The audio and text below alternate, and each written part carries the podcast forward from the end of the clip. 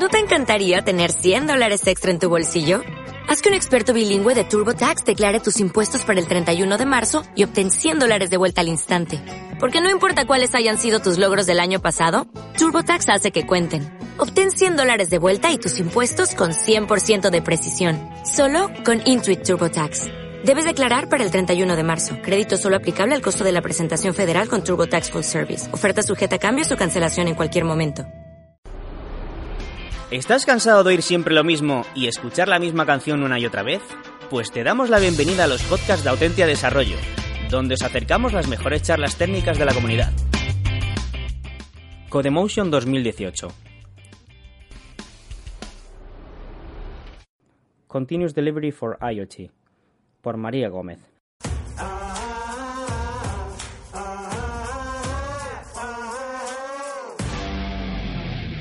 Thank you. Thank you everyone for coming. Um, welcome to this talk. Um, my name is Maria Gomez. I'm the head of technology for Thoughtworks in Spain. And in the next 30, 35 minutes, I'm going to be talking about uh, how to apply continuous delivery practices and techniques on um, the wall of connecting devices, um, IoT, and, and embedded um, software. So before uh, we got into the all the nitty gritties. We are going to be just giving some context, just going back in history a little bit and talking about the history of continuous delivery very briefly. Um, so the continuous delivery book was published in 2010, and Jez Humble and and uh, Dave Farley kind of define continuous delivery as the ability to get changes uh, of all types into production or into the hands of the users in a way that is uh, safe, quick, and sustainable. And those three things are very key because as a business, uh, you should be able to create a process that's uh, care to your needs and allow you to deliver value to your customers. Um, and this thing, continuous delivery, now seems like a lot of common sense to us, but it wasn't the case um, for a long time, and still some um, organizations are following a very waterfall approach where we kind of um, divide everything into phases, and one phase needs to be finished before the next one starts. And we see that um, you know if something goes wrong, or when something goes wrong, because obviously uh, no one can can predict the future. Um, then that means that a lot of rework needs to be done because you know the system at that point was probably uh, fully developed, and then changes are very costly.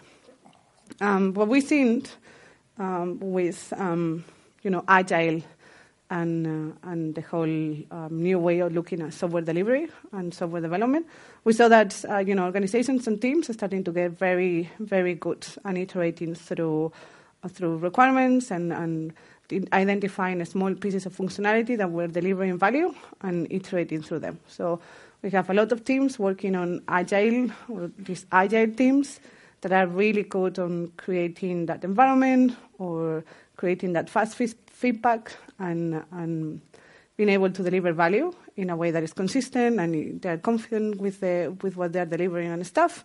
But then they start to hit uh, what is called the last mile, the last mile, which is all of these other steps um, that will slow you down when you actually want to go to production. So those can be, um, you know, QA processes that needs to be um, that needs a fully integrated system uh, that's belong to a different team that lives in a different building or in a different country. Um, and those can also be, you know, the act of deploying the software and maintaining the software in production. That sometimes that belongs to another different team, a SysOps or an operation teams, um, and developers or people building that software or the products. Um, sometimes you feel like we are just throwing the artifact off the fence and someone else will pick it up and deal with it. So um, Continuous delivery talks about moving all of these activities that are part of this last mile into um, the beginning of the process. So creating cross-functional teams that can um, and are responsible for the whole life cycle of the product. Um, and that will allow you a constant flow of, of new features into production, right? Um, so, you know, organizations have been for many years, software delivery companies, um, organizations building products with software have been for many years working towards this type of environment when we have this very nice way of delivering value. But uh, you know what happens when uh, that organization also needs um, has a hardware component? What about if we are building uh, embedded software and we are also building the hardware that is gonna that is gonna be um, running the software in there? Um, you know, how, how, can we how can we make sense of continuous delivery? We we have um, you know these many con- different connected devices of different nature and different um, life cycles. So. Um, I'm a software developer and not a hardware expert and not um, embedded, um, embedded software developer neither.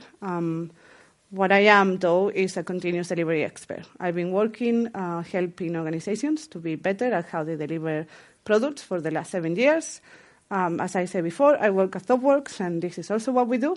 So um, uh, last year, we had an organization who, come to, who came to us. Uh, that organization creates all of these um, connected devices and all of these interactive um, experiences. And uh, they ask us to help them to improve their processes and to reduce the time to market. Uh, we're talking about people who will take months and months to prove something, um, and not just delivery, that even takes even longer, and they wanted to reduce it to weeks. Because in order to keep up with like the fourth industrial revolution, with all the innovation that's happening in the IoT space, they felt that they needed to improve the way they were building software and the way they were integrating the software with the hardware that they were also building. So um, this is what I'm going to be talking to you in this talk. Uh, the things that we learn, the things that they learn from us, um, what are the techniques that we apply to help them uh, in that journey.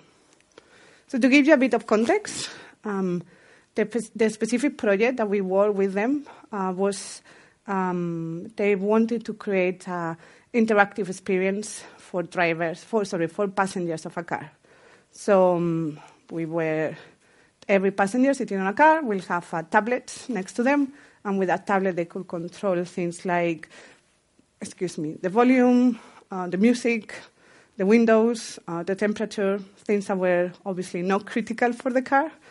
Um, so the way that that was doing is that that tablet was connected to a box that was running um, a Linux um, distribution, and on top of that, there were a, a, bunch of applications that were holding all the logic that will say, you know, uh, this tablet is, is, asking me for this song, so I'm going to call um, the music system in the car, and I'm going to tell it to play the song. Uh, that communication was done through uh, LIN bus. A LIN bus or LIN is a, is a network protocol that is used in, in cars.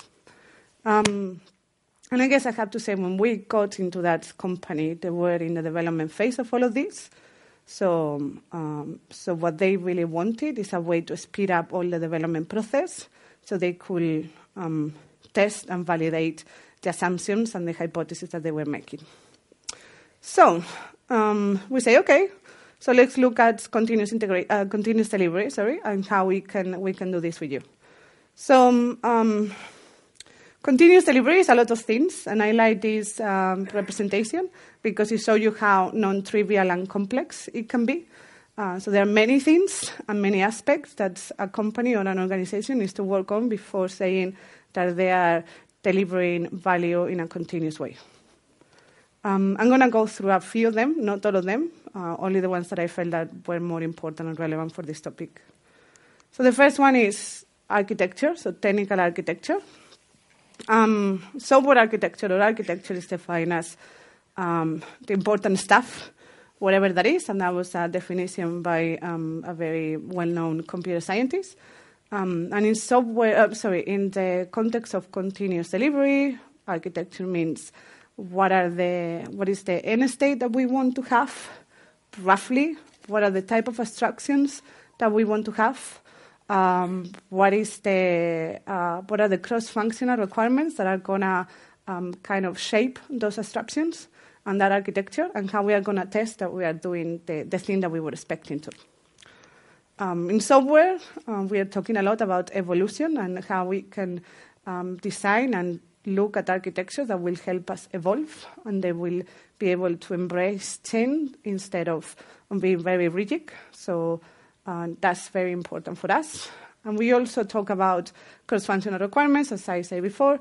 So what are the other things that are also going to help us uh, pivot or move from one direction to the other? So is it security? Is it data privacy? Is it performance?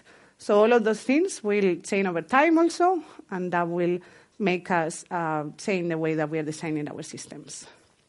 And this for software is kind of um, interesting and still difficult to do, but for hardware it can be even more so. Um, we are talking about the new world of connected devices. We are looking at architecture that, in a nutshell, might look something like this. Uh, so we will have a set of devices. Those can be inside a house. Those can be inside a car, like in the company that I that I was working with. Um, and all, all, of those devices will be connected um, with them, with each other, maybe, and they also will be connected to some kind of uh, backend system that will orchestrate how they function. And then there will be some kind of um, user interface, so people can actually interact with these devices. Um, and if we talk about um, also building the software itself, then that means that we also need to look at uh, what are the layers within within that that that we are also going to be um, evolving as we know more. So um, so yeah, so and that's the difficult part, right? In software, when we look at uh, evolution, we talk a lot about uh, the last responsible moment. That means that we will delay certain decisions until we know more. So we don't know still what type of data we're going to be handling. So we don't want to make a big investment on a database that might not be appropriate. We prefer to delay that that decision for you know a number of weeks, do some spikes, and kind of clarify that, and then do the decision when we have more information. Maria in six months will be smarter than Maria right now, or at least that's what I hope. um, so the last responsible moment with hardware is kind of difficult because in some of the cases, um, you know, you want to start building the hardware that you are going to be using later. So, um, making a decision it has, um, I guess, a more durable and tangible consequence. Because you can't, I mean, you could do rework on boards and stuff, and people do that, obviously, but all of that requires a lot of investment on time and a lot of inv- investment on money, right? Or even if you are um, not even building your own hardware, but you are, build, you are buying sensors or devices, uh, all of that will be, will be quite expensive. So what can you do to kind of prove your technical assumptions? Um, there is something called digital twins, and those are well known within the hardware industry. And uh, with the, you know, the fourth industrial revolution, IoT, and all that stuff, they've been even more widely known right now. Um, Gartner, who is a company that spent their days doing market research, um, said that uh, digital twins was the strategic technology trend of 2017. So you know, something to look to look and investigate. Um, and basically, a digital twin is just a mock of a physical device. So you know, you can go really simple and say, I'm just creating a very simple um, API or a very simple service that will mock that API that I have with that device, so I can start building software um, against that API. Or I can go very, you know, full on and buy a software, um, a software product that will help me simulate a whole plant, you know. Um, NASA, when they design and build rockets, they don't start building the rockets. They use very big simulation software and very powerful that will help them prove their assumptions. So the same thing with this, right? So how can we use technology to actually, um, and something that is far, far cheaper to actually prove our architectural decisions. Um, another thing, obviously, that you can do is you are going to be using um, hardware that you are going to be building or you are going to be changing from its original um, form. You can also just use development kits that um, all of the providers of those boards will will give you. I mean, you will pay for them, but you can give them. Um, so in our case, we were using that. We were using two boards, two development boards, um, and we were proving our, our assumptions through them. And that will also help the hardware team to identify how they need to, to change or shape um, the, the new requirements. Um, the next thing is uh, quality assurance. So how can we confident that how can we be confident that what we are building, software and hardware wise, is uh, is working as we expected? How can we automate that confidence, and how can we bring it to uh, earlier on in the process? Um, and by by testing and by quality assurance, I mean everything from unit testing the code that you're building, even the one that is going to go into a board. Um, to testing the whole thing in an end-to-end test or an integration test, right? So there's no excuse for not writing any test, any unit test in any language. Um, C++ has um, amazing uh, testing frameworks, and C also has it. So, and if you are doing like, you know, you're using sensors, IoT, or more off-the-shelf devices, uh, you will have some kind of, as we said before, some kind of backend service sorry, to control them. So that will be written in a language that can be tested. Um, so yeah, so this is definitely that. Um, and also, you can start to think how you can do system-wide tests or integration tests. If you're using a digital twin, that's going to be fairly easy because you know you just be testing against a mock API. Um, and if you're using the physical device, or when you have the physical device, you really just need that device to be connected to a computer or to have an internet connection for you to be able to run and write um, an integration or an end-to-end test. Uh, in our case, we managed to run um, end-to-end tests by, by doing that. We have two boards, one for the tablet and one for the, for the box that was in the middle. And uh, we had them connected to, to a computer, and we have a stage on our Jenkins pipeline that was actually connecting to those and running certain certain tests. Um, and that was fairly fairly straightforward to do. Um, and you know, in a combination with whatever you're using, a digital twin, or you're using these development development kits, you can really the, the key is that you can really speed up your development and you can start proving those assumptions very early on, and not, not just technical assumptions, but also business one, right? Functionality. How are you? Uh, how is this system supposed to behave? Is it making sense for the user? Um, the next one is uh, continuous integration because we couldn't talk about continuous delivery without continuous integration. Um, continuous integration basically is I uh, write some code and push that code to the um, to the master or the integrated or the common branch. Um, and then there are some tests that run uh, on that branch, uh, on that master branch, um, and then I get the feedback. And I do the same multiple times per day. That's it, right? Um, because it wouldn't be a continuous delivery talk without a reference to Martin Fowler. There you have the reference. So uh, that's a continuous integration certification test that Martin has, which he basically talks about uh, the process that you follow in continuous integration. Um, so, if you are a software developer like me that has been all your life building uh, web apps or backend services, uh, you kind of get this idea. You understand what continuous integration is, the value, and you know how to write tests. Um, but um, other developers, for example, those uh, working on embedded software, they not all of them can have that um, that exposure, right? So a lot of them are used to work in branches for weeks or months at a time. They're used to test their stuff very manual, um, manually, and also the tools were not available, you know, that, that long ago uh, to actually start automating some of this testing. So for us, that was actually really, it was a challenge to um, show and demonstrate the value of these practices and to also help the team to become more autonomous and to understand how to write tests and see the value of it. But um, the great thing was that we were able to have a continuous integration uh, pipeline very, very quickly because at the end you have a bunch of code, it needs to be pushed, and it triggers a Jenkins job or a pipeline that just runs some unit tests. So that was really, really fast. And that gave us some momentum, and that gave us the opportunity to start uh, having different conversations, pairing with the developers to actually um, teach them and, and, help them to to write those tests. Uh, we weren't 100% successful. Uh, there were some people who really didn't didn't like this approach, but um, what we got was people who were really motivated to this, and that allowed us to not just um, help the overall team, but we also help other teams outside because these people were uh, they were basically talking to each other and talking to other people in the organization and telling them how how good was was this and all the value that they were getting.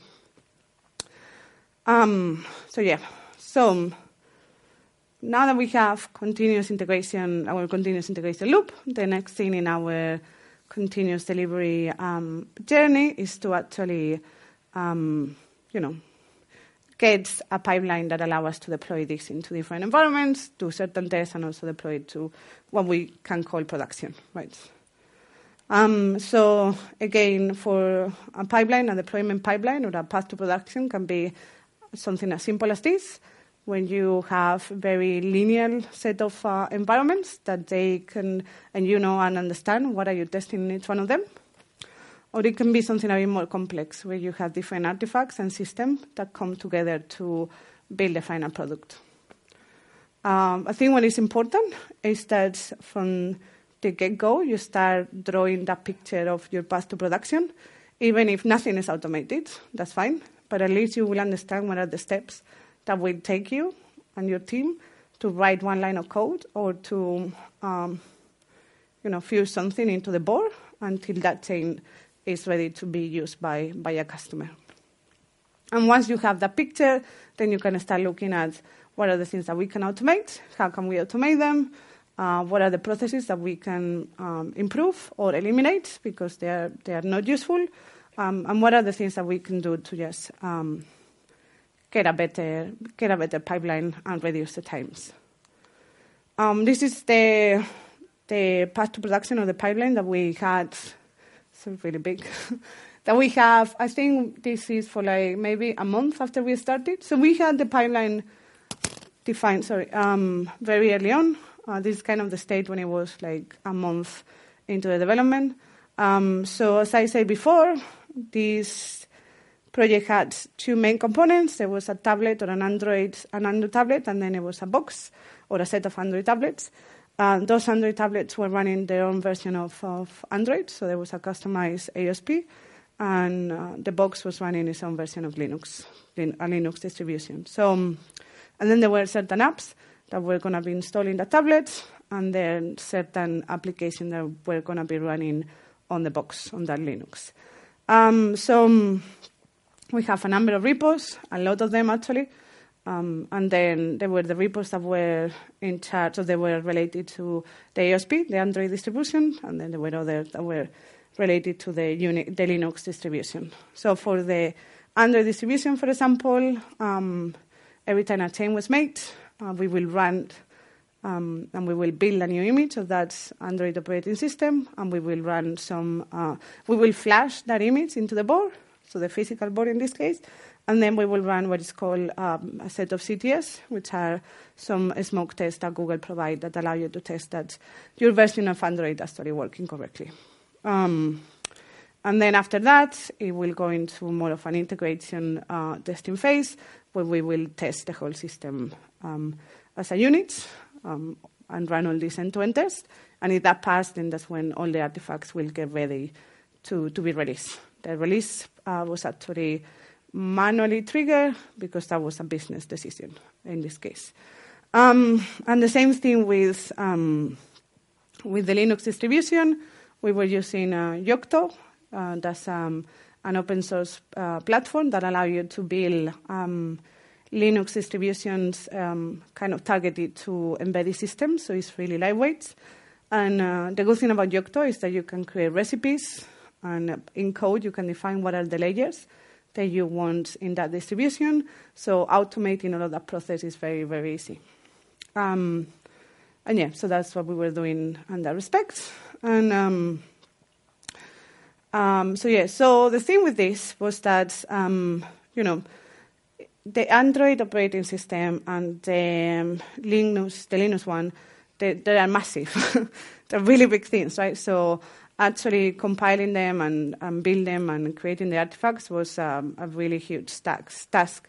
and it required a lot of memory, a lot of computational power. So, you know, it will take up to, I don't know, 10 hours, I don't know, very, very long process. So, you know, you can't go and tell um, someone that you know continuous delivery is the best and it's to be you it's going to give you this greater feedback and you need to like you know just think on the smallest thing that you can commit just one line of code and then wait for 10 hours and you will see how awesome that is.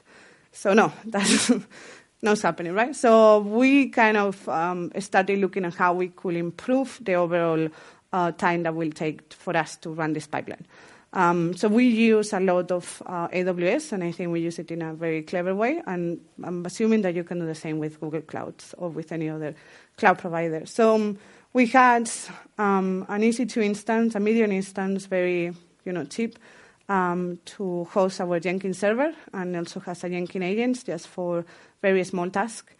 Um, and then we had two massive instances to um, build and, and deploy and create the artifact for the two big um, distributions that we needed. Um, and what we did was we use um, Jenkins as a plugin, an AWS plugin, but anyway, you can do this through the Amazon uh, CLI. Um, so these machines, these big machines, were only used when that stage, when a specific stage of the pipeline was triggered. Excuse me. So, um, so we were only using them for a, excuse me, for a maximum of um, four hours per day. So we were able to reduce the cost massively and, uh, and, and also reduce the time massively. Um, so we were able to do the end-to-end uh, pipeline in under an hour, less than an hour.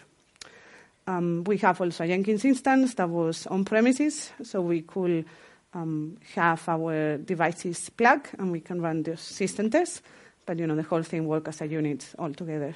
Um, the other thing that we did was we used also Docker um, extensively. So um, all of the builds were built on, on a Docker container, um, and those Docker images were already packed with you know the, t- the tool chain and any other library and, and setting that, that required to build all of these all of these things. And then everything was stored in um, a S3, in an S3 bucket, so it was easily accessed by by everyone.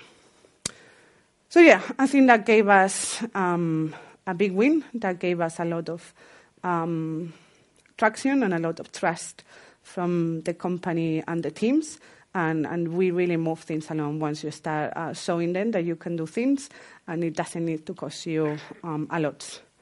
Um, there are other things actually. This is uh, so you can utilize the clouds or um, for any other of the developments that you're doing with IoT, like AWS and Google have an immense a set of uh, resources and services that you can use that can help you to manage uh, messages between your devices or security or data. Um, so, you know, there, there is a point of uh, how much of that can I outsource to a cloud provider um, while I, I kind of focus on, on getting that value out the door quicker.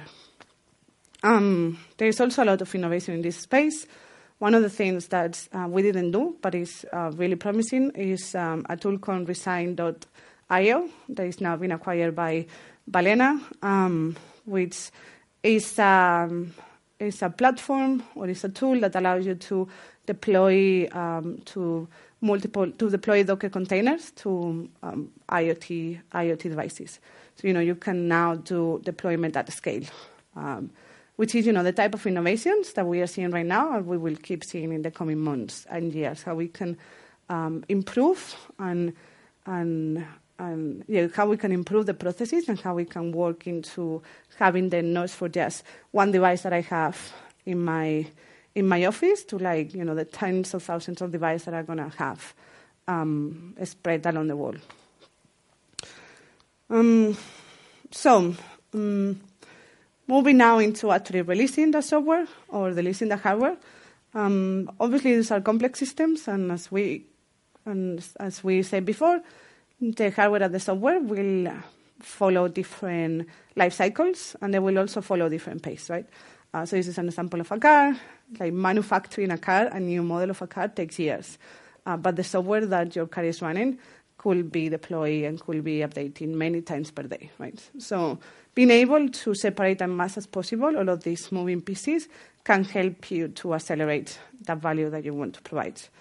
Um, in our case, as we were still on the development phase, um, so there was the car or the system was not in a physical car being used by customers. We have a different kind of time frame, but we still have some uh, hard deadlines that we need to target. So every six months, uh, sorry, every six weeks, there was a new version of the boards that need to be um, shipped and, and released into staging, I guess, because it was in production, but it was uh, on the hands of someone else. Uh, so we did that. That was done, but we were able to um, release software every two weeks, and even in some occasions in, with more frequency every week. Um, and that also helped a lot to change the conversation between a company that is very used to look at um, their delivery into you know months of of stuff to do to actually start looking a very more uh, shorter term um, and adapt and learn and improve. Um, so, last but not least, organizational alignment. Um, and as just I was hinting just now, um, that's definitely one of the hardest parts to do.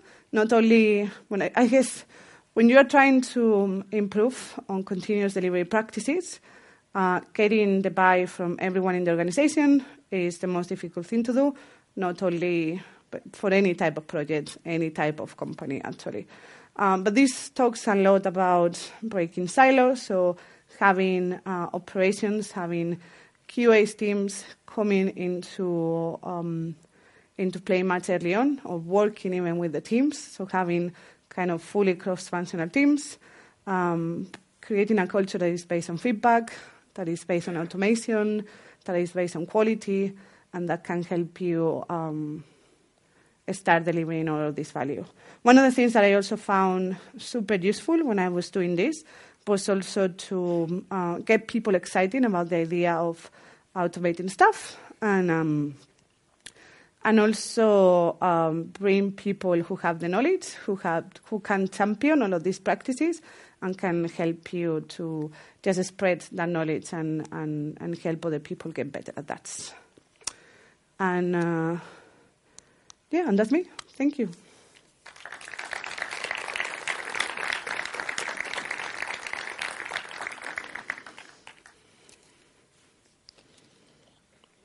Any question?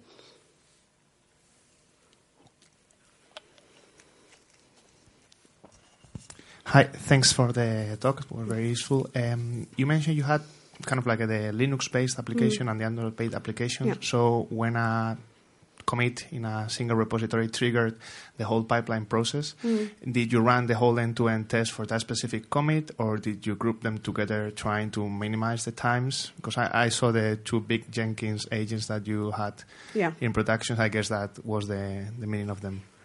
Right. So um, so um, there was a, a, chain on the, let's say, on the, um, so when you say HMI image, that's basically the one that, that the board that was running on the on the box. So there was a chain in there that, that will run the test on that specific device, and it will create a new artifact of that one, um, and then it will run system tests with the previous artifact of Android, but not it won't trigger anyone. No. And when, yeah. yeah, more on the delivery side, when you had a single application that wanted to be, I don't know, promoted to production, that would be tested against the rest of the system previous stable version uh, altogether, just trying to uh, minimize where the yeah. deltas were. Yeah, yeah, okay. yeah. So the, the key about continuous delivery is that you build it once and then you test it multiple times. So the artifact was only built um, when there was a chain of that, and and then that artifact was used um, to test different things in different stages. And if only this artifact was the one that that changed, then only this artifact will get uh, will get rebuilt. This other one will stay the same as as it was since the last commit. So we ended up. Um, the ASP was really easy to build. We only have a few things that we need to tweak, so we ended up having a very stable version of that ASP very early on, and for most of the uh, of the time, what we were changing was the, the, the Linux running on that box. So, yeah. Thank you. Cool.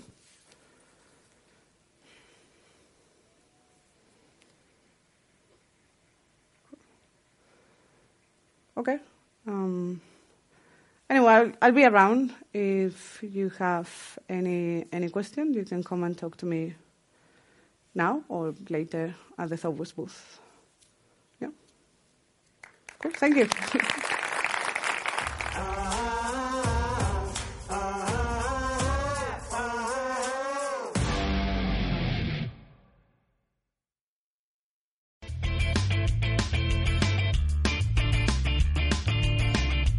Si te ha gustado el podcast y quieres estar a la última en tecnología, suscríbete a nuestro canal de iVoox y escúchanos donde quieras. Para más información, autentia.com.